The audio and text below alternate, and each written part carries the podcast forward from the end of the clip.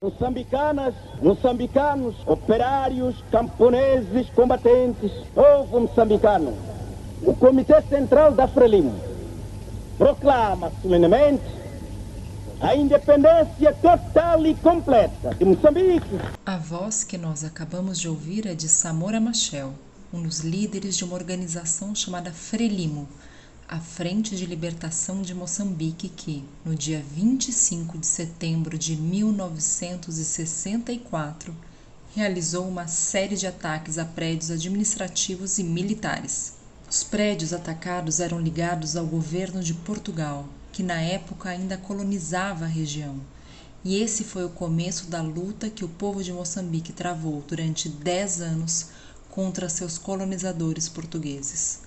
Hoje nós vamos falar um pouco sobre essa história de luta, união e independência.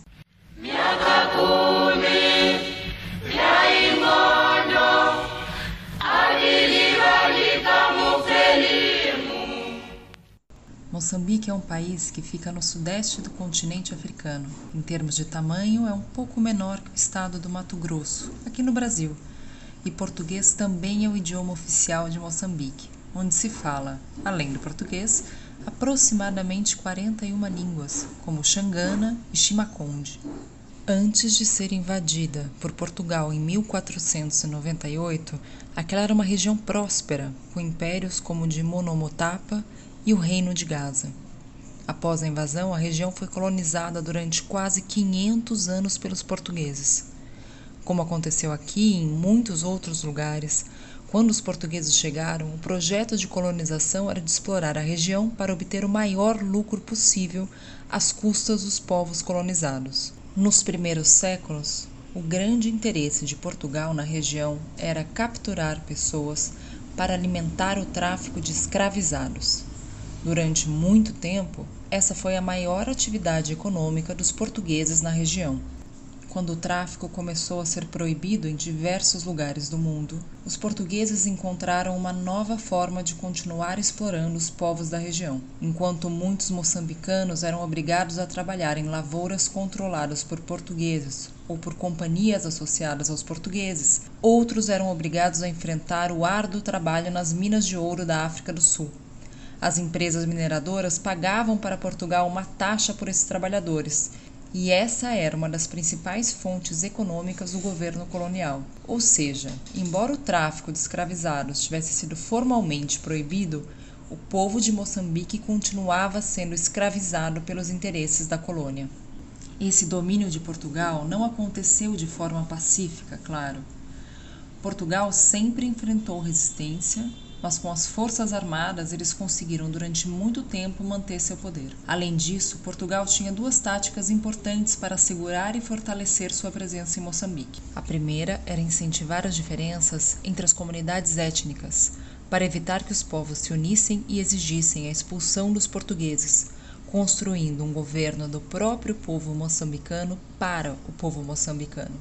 A segunda tática era dificultar o acesso da maioria da população à educação Enquanto as crianças de origem portuguesa tinham incentivos para estudar, as crianças de origem africana encontravam inúmeros empecilhos para conseguir acesso às escolas. Um resultado disso é que na década de 1970, mais de 90% da população ainda era analfabeta.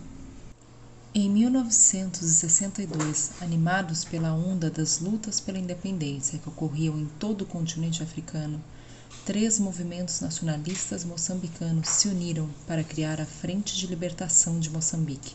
A proposta da Frelimo era de conquista da independência e a construção de um governo africano de poder popular, democrático e socialista. A Frelimo pretendia acabar com a discriminação racial e sexual e implementar um salário mínimo universal.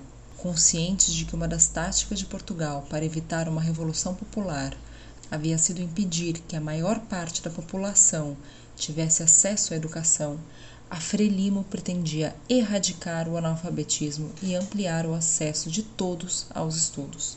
A Frelimo tinha um inimigo gigante pela frente.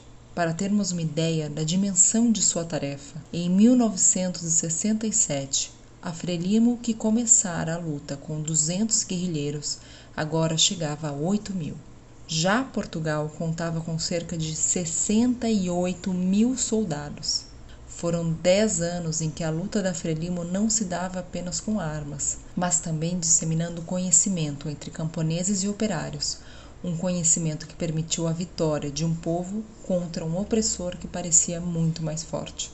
O projeto de erradicação da discriminação sexual começou já durante a luta. As mulheres pegaram em armas e fizeram parte da guerrilha.